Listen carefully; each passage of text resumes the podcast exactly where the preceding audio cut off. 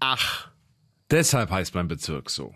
Egal ob Spandauer oder Schöneberger, nach dem Hören dieser Folge werdet ihr euren Kiez noch mehr lieben, euch noch verbundener fühlen. Und wahrscheinlich gar nicht mehr aus eurem Kiez rausgehen. 100% Berlin. Ein Podcast von RBB 888. Zusammen mit dem Berlin-Portal Berlin, ich liebe dir. Hier sind die Stadtverordneten Versammelten und Namensforscher Tim Koschwitz und Jana Schmidt. Warum heißt mein Bezirk eigentlich so? Klären wir heute und zwar für alle 23 ehemaligen Bezirke, die es bis 2001 so gab. Klar, heute heißt es Steglitz-Zehlendorf, aber man fühlt sich ja irgendwo tief drin im Herzen immer noch als entweder Steglitzer oder eben Zehlendorfer. Also nehmen wir uns die alten 23 vor. Los geht's. Mitte. Fangen wir an mit Mitte. Das ist jetzt einfach, heißt natürlich so, weil der Bezirk in der Mitte der Stadt ist. 1920 wurde ja Groß-Berlin geschaffen und den Bezirk in der Mitte nannte man dann eben einfach Mitte. Schöneberg.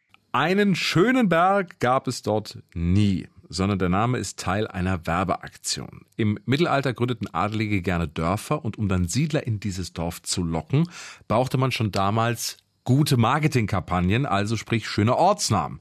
Oft was mit Licht oder mit Rosen oder Sommer. Und hier dachte man eben, nennen wir den Ort Schöneberg. Das lockt genügend Siedler an. Und wenn wir mal ganz ehrlich sind, das hat ja auch geklappt.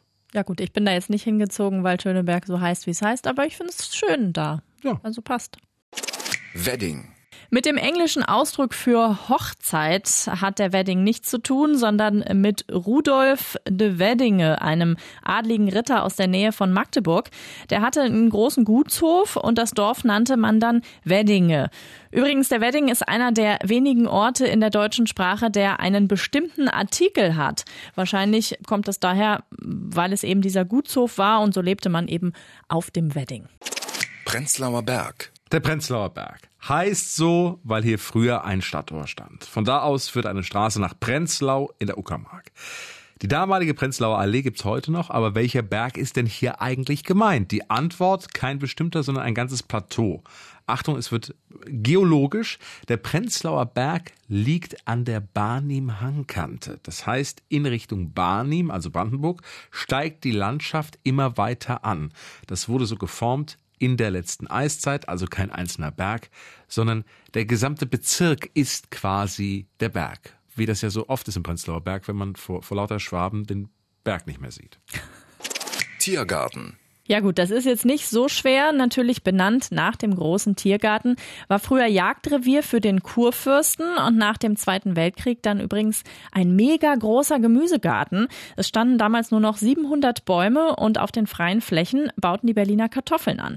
Erst ab 49 wurden dann wieder Bäume gepflanzt. Spandau. Albrecht I., genannt der Bär, baute eine Burg. Und zwar an der Stelle, wo Spree und Havel zusammenfließen.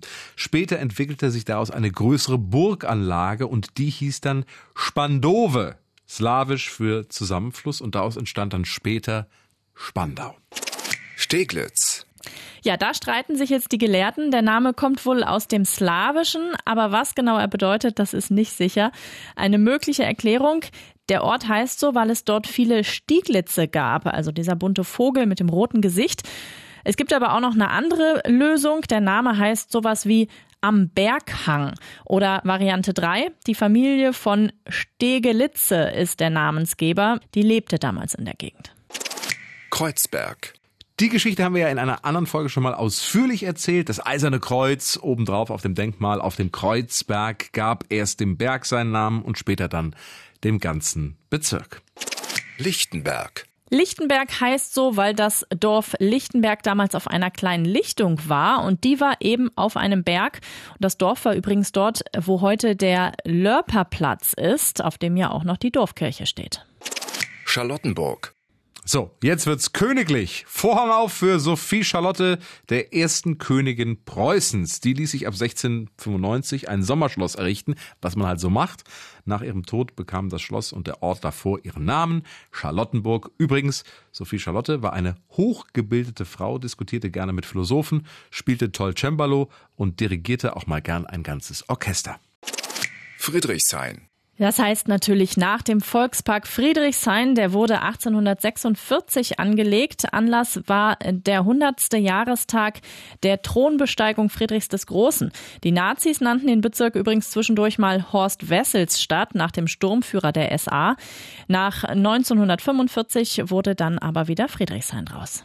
So, und damit endet diese Folge für jetzt. Wer richtig nachgezählt hat, weiß, Moment mal, da fehlen ja noch ein paar, stimmt. Das waren bis jetzt elf Bezirke.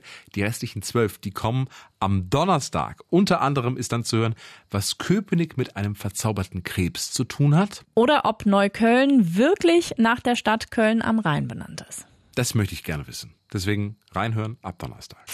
100% Berlin. Ein Podcast von RBB 888. Zusammen mit dem Berlin-Portal Berlin, ich liebe dir.